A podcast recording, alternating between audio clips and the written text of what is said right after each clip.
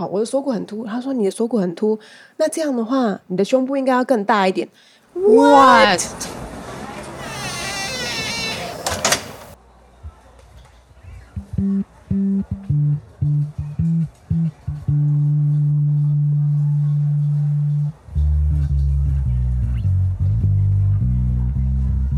每周四早上，不管你在开车通勤的上班路上，或是做家事的时候，想有人陪着你，来自教育第一线的观察，痛苦但快乐的育儿与夫妻生活，在这里和你开创一条不传统也很好的革命之路。我是 Kiki，我是安安，婆妈革命中。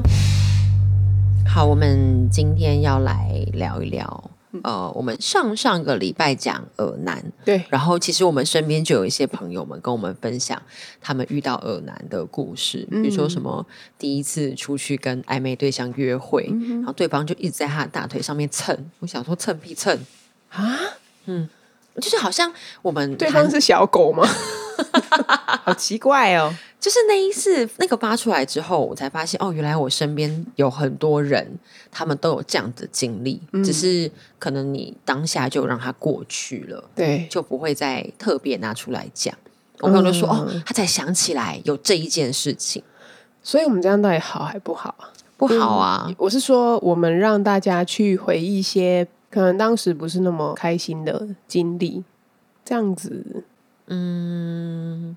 他如果淡忘掉了，表示这件事情在他心里其实也就过去了。但我觉得很多人他是没有过去的，就像最近这几天，也不是这几天喽，大概是这一个月，差不多，终于烧到台湾的 Me Too 的事件。对对，好，所以我们今天要来谈的就是 Me Too 的事件。就是 Me Too 的话，从一开始的时候，其实是嗯，如果大家有印象，就是美国的电影圈有一个制片 Harvey Weinstein。他是一个很有名的电影制片。那因为我们就是其实还蛮常在看美国的电影，所以也就会对这个人，然后对他的片子是很有印象的。就是他出资，然后让那么多好看的电影啊，就是说富有艺术价值的电影，那都可以有好的呈现，或者是说让他们有机会拍出来。所以，其实艺术这件事情很容易，它就会变成另外一种。好，就是 Harvey Weinstein，他就是利用了一个东西叫做诠释性交或是性骚扰。他很常借机用他自己的诠释，因为在美国跟台湾的制片，他们的角色是不太一样的。在台湾的话，通常就是，可能导演或者是电影公司出钱；但是在美国的话呢，他们就是制片人，以制片人为主。所以制片人他的意见非常的大，我们有时候会看到有一些片子啊，就是他会出导演版。为什么要出导演版？通常在台湾，我们就是导演说了算，导演想要拍什么样子的，那最后呈现出来，我们就是会以导演的意志为走向。可是呢，美国他们的这个制片人，他们的影响力是最大，因为他们是出钱的人，然后他们会去根据，就是说，哎，我的市场现在想要什么，或者说我想要带给大家什么东西。我觉得比较会赚钱，所以我就要导演拍这个样子。所以以美国人来讲的话，制片人这一个角色权力是非常权力非常大。那也就是因为这样，所以很多的女星或者是不管女星男星，可能就是电影里面的这些助理啊，所有里面的角色的人，他都很容易因为这一个角色，因为制片他是这么的大。所以我就会听他的，嗯，那这也就是他为什么可以借着他自己的地位、地位、身份，得逞了，就是他性侵了非常多的人，非常有名的一些女明星啊，然后断断续续的在好几年间，其实他们都有在透露，就是说，哎，如果 Harvey 约你去哪里，或者说 Harvey 邀你去哪里，你都不要去，就是他们会有这样子的传言，但是。那时候其实没有什么人把它搬到台面上来讲。嗯，在台湾，因为那时候我们还是处于一个远远的看戏的状态，就是说美国好莱坞这种对我们来讲就是一个遥远的国度，好像他们发生的事情其实就像在电影里面发生的事情一样。所以就是什么，哎，打开了女明星的房间呐，然后逼她干嘛，我们都会觉得，哎，这个东西离我们很远。所以真正烧起来的话，其实就是最近的事情。嗯，讲到女明星，其实让我想到。应该是二零二零嗯，哦，我第一次知道 Me Too，其实我比较晚一点，我是二零二零在韩国的事情的时候，我才知道 Me Too 这件事情。对，然后也讲到韩国其实演艺圈有很多这种潜规则，对，而且我印象很深哦，那个新闻出来的时候，其实是有一派在去指责女生。就是丑女、艳女的那个风潮，好像因为这件事情又在被奇怪，明明被欺负的是是女生，然后好像被又被拿出来讨厌。所以我知道说，你还不是为了想要可以上位，对你不是为了要得到这个角色，你自己靠过去的，对你没有靠的这件事情，你怎么能够红起来？你怎么有资源？那不是所谓的你情我愿吗？好，所以这是二零二零，然后呃，Me Too 终于烧到台湾了，对。就是今年，今年呃，其实我们本来也有想要聊这部戏，就是《人选之人造浪者》。呃，那个时候其实非常让大家很有印象，或者是说让女生很有共鸣的一句话，就是里面的一个角色，他是受到全是性交的这一个角色，就是王静演的角色，呃，他的主管。他王谢盈萱演的，对谢盈萱演的。那他在里面的角色，他叫翁文芳。好，翁文芳呢，他就是他当然也知道，如果说这个性骚扰的丑闻在我们的党里面爆发的话，尤其是那一个时候，他的党就是正要选总统，那总统候选人是一个女性，对他们来讲，就是我应该要非常重视性平。可是现在就是在我们的党内发生了党工性骚扰另外一位党工的事情。那我到底要掩盖下来？我不要爆出来，让我们的候选人可以好好的选上去，还是说我们应该要为了我们自己的同事，然后为了就是大家应该要知道怎么样才是正确的风气，然后我们去把它掀出来。那总之呢，过程就是有一些曲折。那翁文芳她的其中一句台词，他就说：“我们不要就这样算了。”很多的女生在听到她的处理的方式，然后听到这句台词的时候。心里面都会觉得非常的被震撼，嗯，因为可能在职场上面我们没有被这样保护过，大家都是觉得啊没关系，你就忍一下就过去了，忍一下。那这个人他其实也快要退休了，这个人他其实有呃太太有小孩，有家庭，他要养家，他有生病。Anyway，就是他有 这个社会对于这些加害人，他们有太多的同情，可是对于被害的人，就是你就忍一下。对你不要毁了他，他是看得起你之类的，或者是说他就是觉得啊，你开得起玩笑，这个是最浅的，就是我可能只是说一说啊，讲讲黄色笑话，他觉得他觉得你可以开玩笑，还这样对你。漂亮啊，对，看得起你呢，对，类似这样子，或者是说啊，没有啦，他就是爱开玩笑，他就是喜欢摸一摸开玩笑，那有时候这个分寸没有拿捏好，永远都是被害人，他都得去承受说。哦，今天我如果不原谅，我如果不过去，是我的问题，是我不够大气。嗯，那这个就是这个戏里面让啊很多的女生，或者说很不管，就是很多的受害的人，他们可以感觉到被心里面好像有一个地方他被触摸。嗯嗯，他被支持，他被同理。对，可是他同时他也觉得，哎，我当初没有人像翁文芳这样子支持我。嗯，也就是台湾第一个爆出来，应该说很这一波，对这一波，比较切合在人选之人这样子的一个架构里面的，其实就是呃，民进党一样是民进党的党工，然后他们有发生了这样子的性骚扰的事情，可是他当时的主管并没有支持他。而且这个人还成为了民进党的副秘书长，呃，现在已经下台了。这一位党工，他非常直接的指出来，他曾经受过这样子的委屈的时候，诶，这一位民进党副秘书长他就下台了。而且他那个时候，他甚至他还是呃妇女部的主任。诶，这件事情突然他就从台湾的政党，他就蔓延开来了。嗯，开始我知道到教育界也有，嗯，然后这几天狂烧的其实是演艺圈，对对。尤其是我们今天录音的时间，其实就是呃黄子佼开了他的直播的这一个晚上。对，然后昨天是佑胜。对，我记得我躺在沙发上划手机的时候，跳起来想说啊，什么？我看到什么了？对，这一些形象嘛，就是我们我们看到这一些人，他们有形象，然后他们有手中有权利，那他们就是利用了很多这样子的方法，然后去让女生受了委屈，但是我不敢讲。对。我们前面在讨论说，我好想要知道到底这些哦，不管是开黄腔，或者是手真的伸进去把人家扑倒的男生，到底在想什么？嗯，就是这个人跟你没有建立这个情感的关系，或是他觉得？他觉得有，他觉得我们有暧昧，自以为 对，自以为有暧昧，人家都说不要了。嗯，然后但我你知道，我觉得很奇妙是，我们会看那个留言嘛，嗯，就是还是有人在检讨被害者，对，那你为什么要上他的车？对你为什么已经被他亲过一次了？你还要上他的车？对你为什么还要进他的房间？对你为什么那个时候不说？现在出来蹭什么热度？我看到的时候，我想说，哇哦，你在写什么鬼话啊、很难想象，就是这个社会对于女性的恶意其实还是很深的。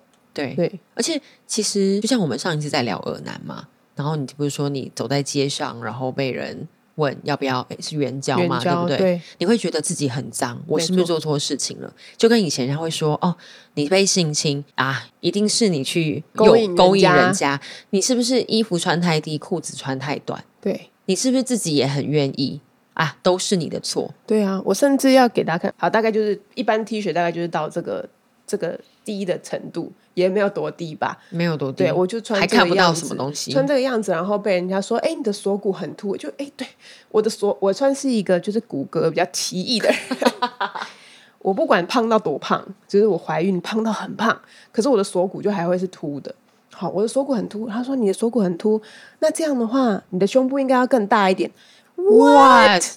你就是想说，这个跟跟我的胸部可以有什么牵连呢、他想他想的有点多呢，他想的有点太多呢。就是我觉得这件事情，就是我们小时候就是教的哦，是女生的错，你不要穿这么短，不然晚上回家很危险。对，好，你这样子别人会怎么样？怎么样女生不要怎样怎样，女生不要哦，很晚了还在外面走。为为什么？我男生为什么我连把眼睛 我连晚上深夜在外面走的自由都没有。对啊然后我对我如果穿了裙子，我如果哦就是穿了背心，别人觉得可以来碰，可以摸我，这都是就是毫无道理啊！我不会因为看到一个男生穿的球衣什么，然后我就去抚摸他怎。么会？我觉得可能跟这个权力的架构，可能以前是父权社会，所以很多的权利其实是在男生的身上，然后女权其实也是这二十年嗯，就是以往我们可能假设我们自己心里面是支持女权的，可是我们没有网络这个平台，我们不是很知道，其实有很多人跟我们抱持一样的想法，所以我们可能不敢讲。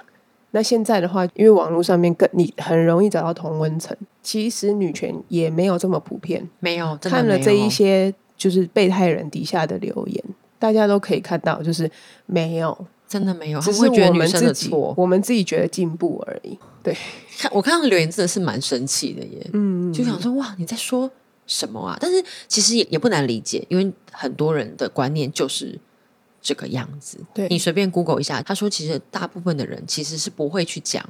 我曾经被性骚扰或是性侵，因为他可能讲出来，跟他的朋友讲，跟他的家人讲，你会先被骂一顿，嗯都是你的错。你也会被质疑，或者是说，我知道，就是像老师啊，或者是说，就是一些警察、心理师，就是他们要在处理这些事情的时候，受害者他都要一再的去回想，然后还要再挖一次伤口，不断的陈述自己曾经做过事情。所以我每次在看这些就是 Me Too 出来的贴文的时候，我其实都觉得很难过。因为他得去回想，他们大概的开头就是说，我真的本来就算了，可是因为就是看到这么多其他的人，嗯，他愿意站出来，因为好，比如说教授好了，就是台大的这一位教授，很多人都知道他有这样子的行为，但没有人学姐会告诉学妹说：“哎，你离他就是有保持距离，不要就是亲自己一个人去赴他的约什么的。”可是他从来就没有爆出来，而且呢，我们甚至之前也有想要就是想办法帮他开个课什么的，因为他就是一个很文青的人嘛，就觉得他的形象很好啊，然后就是好像可可爱爱的，好像不会去诱拐女学生，还干嘛？可是就是因为没有人说，所以就会不停的有人受害。那这一些人他得逞了，他就也觉得，哎，我可以继续做这件事情。那我甚至就是我们刚刚聊到有一个，就是为什么大家要一起出来？就是说我今天看到，哎，A 出来讲了当初性骚扰他的人，然后 B 也出来，就很多人都出来了。可是这些女生其实我们不记得他们是谁，嗯，我们不会记得他们是谁，这样子才是好的。对，好，比如说在呃过去林奕涵她写的这一部方式写的《初恋乐园》的时候，我们都会非常的记得林奕涵这个名字。对，但是这不是一个放，就大家放错了重点。如果说这一部小说问世的时候，林奕涵是在人世的话，他就会一直被媒体肉搜，一直被媒体问，追着跑，身边所有的人都会问他说：“你说的老师到底是不是那一个谁谁谁？”可是我们就会记得林奕涵这个名字。嗯，但是现在呢，就是因为大家出来，然后哦，很多人我们去揭发了他们之前的恶行，我们记得这些加害者的名字。可是我们不会特别去记这些女生是谁，嗯，对啊，这样子才是一个保护。我们不需要去记得谁受了伤，我们应该是要去把做错事情的人，让他好好道歉。就是今天假设这个事件都已经过了追溯期了，他应该还是要认罪，他应该还是要负的责任，他该负他负的责任，因为他就是曾经伤害的人嘛。那这个人他心里面他真的他真的不开心。我们很难去界定说，哎，这个性骚扰啊，什么怎样，谁对谁错什么的。可是就是说，的确，性骚扰的定义就是很主观嘛。你让这个人不高兴，你让这个人不喜欢，嗯，那这个就牵涉到我要怎么样去表达我的不喜欢。对，而且我们在看的时候，因为现在爆出来，其实都是非常有名。有权有势的人，然后其实就跟我们想到全是性交比较，其实在这个状态下，他是比较容易发生性骚扰或是性侵害的，因为他可能不太容易，不知道怎么拒绝，或是挡不了。我觉得这个整个烧起来之后，我觉得对未来的好会是，即便我今天我的主管是一个普通人，嗯，可是当他对我毛手毛脚的时候，我会知道说，哦，我应该，而且我有权利，我可以说不。因为有这么多的人站出来，我的主管不是什么有名的人，他可能也不会上媒体头条。嗯，可是我知道我可以说不，我觉得这件事情是很棒的事情。对，而且这几年其实性品啊、身体界限啊，在我们在幼稚园嘛，那个其实是越来越往下走的，教孩子保护自己，然后勇敢说不。对，我们可能花了十几、二十、三十年才走到这一步，而且我觉得路还有很长一段，对，要去走的。是好，我我知道怎么样。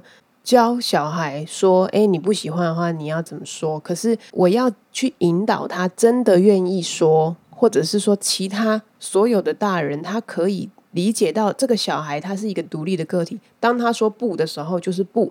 我们好像啊，以往会说女生说不就是要，对不对？在我们很小的时候会听到这句 超级烂的话，那有人就会讲女生说不就是不。”好，那还是有人不能理解的。那所以，当小孩你要去教他的时候，他可以理解，可是他身边的人可不可以理解？我觉得还需要一段路诶，还需要教育。对，是需要教育，孩子需要教育，成人可能过去在这种父权体制下的成人也需要被教育。对啊，因为我们就很容易，不要说这些不相干的大人，很多的家长啊，其实在小孩出生的时候，我跟他就是一直都在一起。我很容易就把它当成是我的所有物，所以对我就是希望它长成什么样子，那个是依照我的意志。可是当他哦越来越大，他有他自己想要或不想要的时候，哎，我第一次听到小孩说不的时候，我就发现他自己有他想要做的选择，然后或者是说我也不能去左右他的人际关系，这个都是他自己。未来要面对他，他是一个独立的个体。对对对，所以也有一些家长就会说啊，我的小宝贝，或者说不能忍受有一天他会变成老婆的。没有，就是小孩，小孩他自己的，始终都是他自己的。我不喜欢让我的孩子以为他会是别人的，他不应该去为了别人的期待活。是对他应该要知道他自己做的决定。啊，比如说妈宝宝就是。他不知道他自己是他自己的，嗯，对他就会以为他需要去听别人的，然后让别人来帮他做主，嗯，可是他其实应该可以为他自己负责任，嗯，没错。然后其实现在开始有很多的绘本，其实我觉得相较起来没有很多啦，但就是跟这么多的绘本比起来，其实数量真的不多。我们就是还是在一个我们会主动去寻找这类绘本的，对他，比如说教你怎么样勇敢说不。对，然后怎么样跟奇怪的陌生人说走开，嗯，然后认识身体的界限，这是可能在幼儿园或国小。那我觉得可能到了国中到高中，高中可能太晚了。我觉得国小跟国中其实就需要谈性这件事情。然后，因为现在的孩子对手机、网络，他们接收资讯的方式比我们往年多太多太多了。我小时候用的是拨接，就是我如果 我如果网络用太多，那个电话费就会很贵。对，而爸妈会看到你在看什么，因为是电脑。嗯，可是现在的孩子，他们要看 A 片有多容易？对啊，他们从 A 片学性的知识，哇！太快了，而且现在的 A 片种类非常多吧？以我们小时候来说的话，其实就是这一些拍成人片的这些影视，比如说我们知道 Netflix 有那个 AV 帝王。就是日本，他们就好几家子很竞争的，像这样子。那好像美国应该也就是因为以前以往器材取得是不易的嘛，没有办法说，哎，我想拍就拍。那你看我们现在就是拍摄一样，我们用手机就可以拍了。那手机画质很烂也没关系，还是可以拍，都比那些录影带的画质好了。所以他们不管是啊 A 片的取得种类，这些色情的啊。非自愿的、自愿的这些影带都太多了，那要怎么不接触到？一定会接触到，可是好像大人又不敢谈，不好意思谈，我该怎么跟他说？就是正确的观念。我我要用电影赏析的眼光来教他吗？就是说，来，我跟你讲哦，这个剧情片讲究的就是要有，哎，你要有一个起承转合，就不是。我真的说老实话，我自己不是男生。可是，即使是男生，我觉得男生也没有很会教小孩。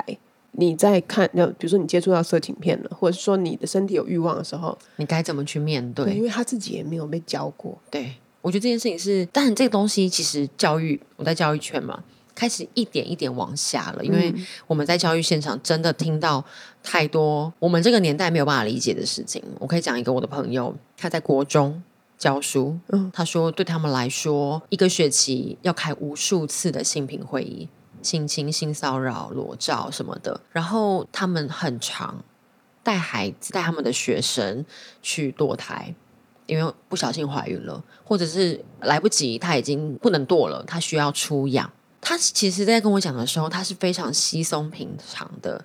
我说，我讲我真的快要吓死。他说，我们小时候是如果什么厕所产子这种是会上新闻，所以现在是已经不会有。现在不会有上新闻了。现在就是会觉得哦哦，或者是呃，然后我知道高中，比如说他有个法，就是如果你的学生怀孕了，然后他怎么样去考试啊？然后老师就是他们已经开始明定这些法条了。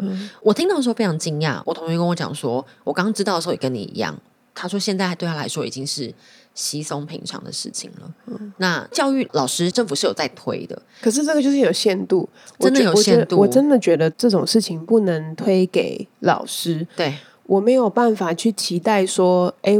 老师可以怎么样教我的孩子？可是他教了他跟他在家里面的时间，我觉得学生不太可能在学校看 A 片被抓到吧？对，也有可能会。可是就是说，那个毕竟是非常大胆的事情。可是小孩，我觉得大部分的大部分的人都是可能自己一个人在房间的时候，他会去想到，哎，有就是情欲的这件事情上来了。可是我还是觉得，就是有人可以教教我们家长。怎么样去教育孩子吗？怎么样性教育这件事？怎么样跟孩子说？然后什么是健康的，什么是不健康的？我要怎么教他？嗯，我好苦，身为妈妈非常苦恼，对不对？很苦恼。可能我觉得在幼儿园阶段，我们大概就会听到身体界限这件事情。然后像我们会教小孩，因为我们会出去散步，嗯，都会遇到游客走过来就要给我摸两 下。居民也算游客，嗯，居民就是我们讲了几次之后，他们大概就会知道，那个就往脸摸下去，哎。我只是想讲，我超想给他伸下去的，就是好可爱，你就可以摸一下吗？什么叫做好啊？好可爱，那我可以给你拍个照吗？不行，对呀，如果有肖像权的，好可爱，要摸一下来，阿姨抱一下，什么抱一下？对呀，我为什么我不认识你？为什么要跟你抱？所以后来我都会跟孩子讲说，哎，如果我们出去会遇到很多游客，我们会很有礼貌跟他打招呼。你们是在动物园？你们在动物园就是会遇到路人嘛？路人他摸你的话。我们教他说：“哎，你需要闪开。”跟他说：“就是阿姨你好。”然后就是不要摸我这样子，因为我们发现有些游客就讲不听，嗯，讲到我们已经要挡到他的手了，他还是要过来。所以后来其实我们开始教孩子，我觉得这样子也是好的。孩子他要学会勇敢，他要能够去跟陌生人说不。嗯，我不要你摸我的头，你是谁？我根本不认识你。我可以很有礼貌跟你打招呼，可是你不能碰我，你不能在没有经过我的同意之下碰我、抱我、亲我，什么东西呀？对我不是玩具。绘本里面就是把人的身体画出来，然后我们就会告诉小孩哪一些地方是隐私部位。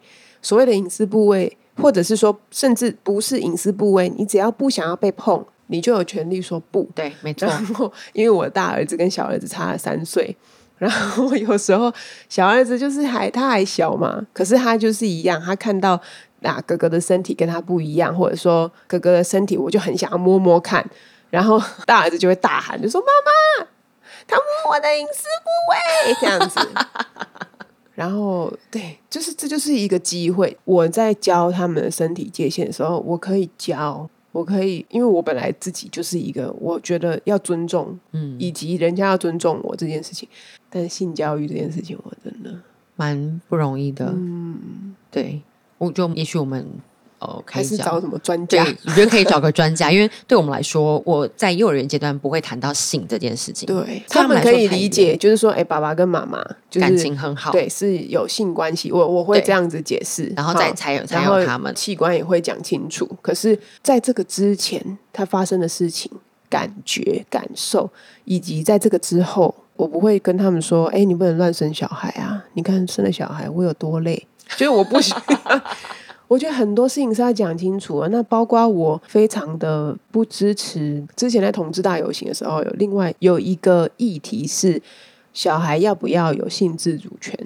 我觉得小孩当然要身体要被尊重，可是以我退一万步来讲，女生她的身体太早就是。我们的子宫颈太早接触到就是精液，它就是会有子宫颈病变的可能性。所以要说小孩也要有性自主权吗？这个身体根本就不能这样子做，他也不能为 这个后果，对他没有办法负担这件事情。呃，这个我们可以再研究一下，因为我记得他说，在青少年他的前额叶吗还是什么，他的情绪是没有发展好的，嗯他还在发展这个阶段。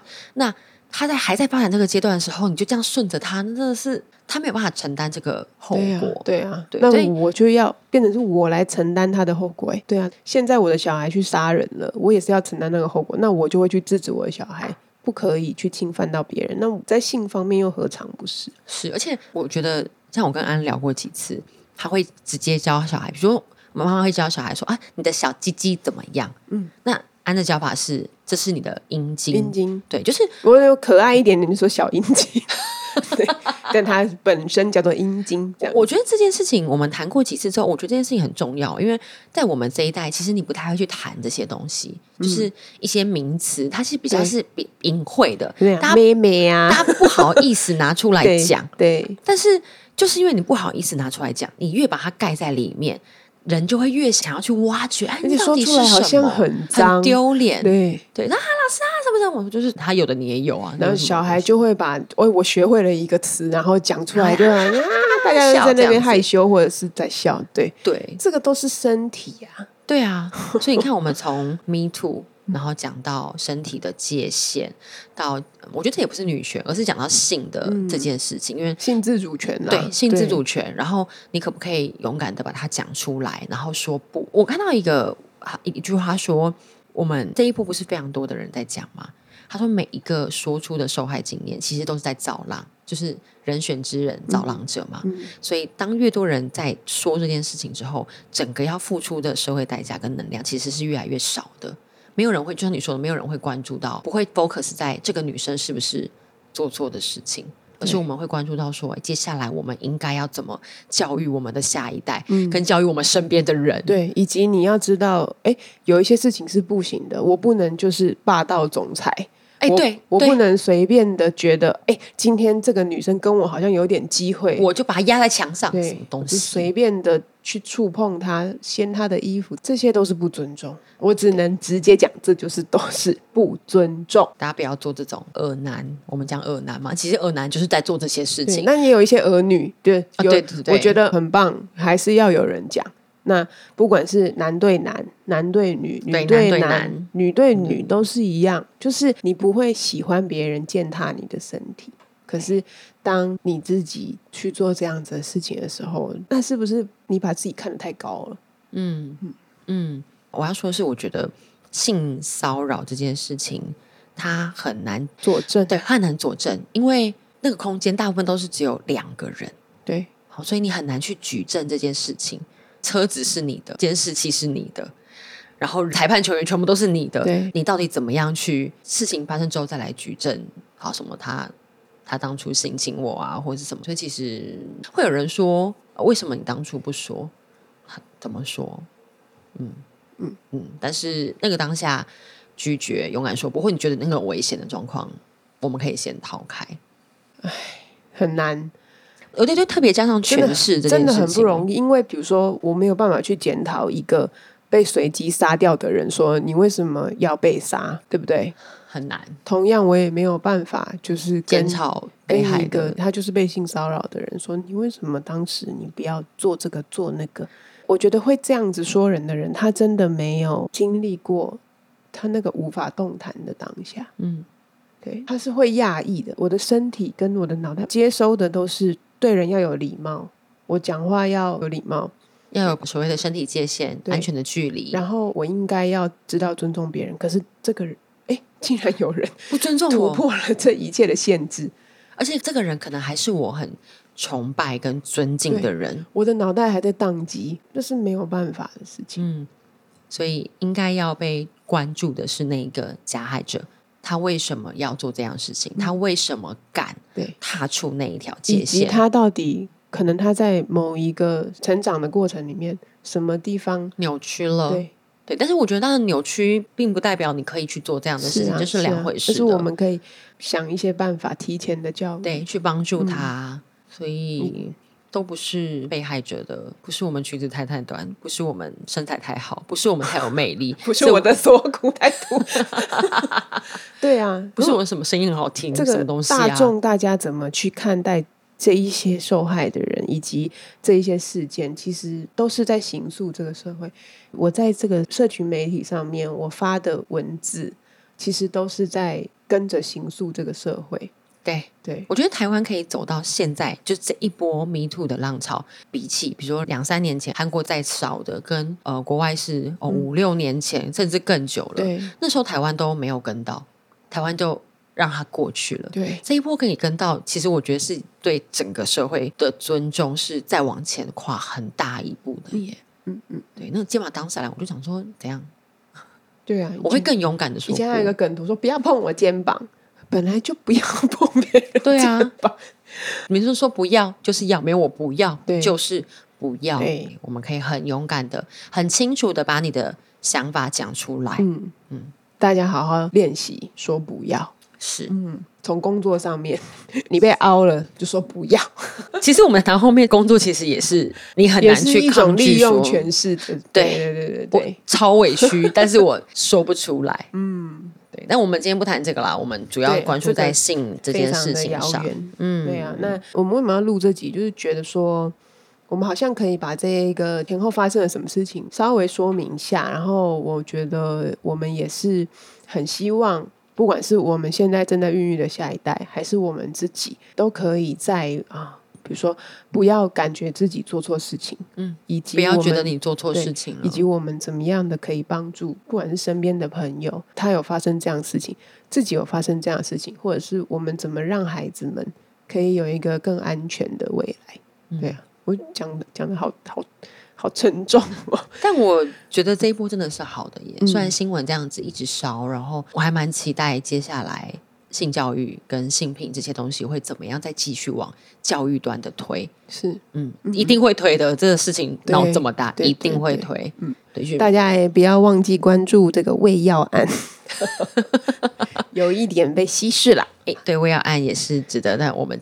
嗯嗯，老师们的这就是我们之间的对立。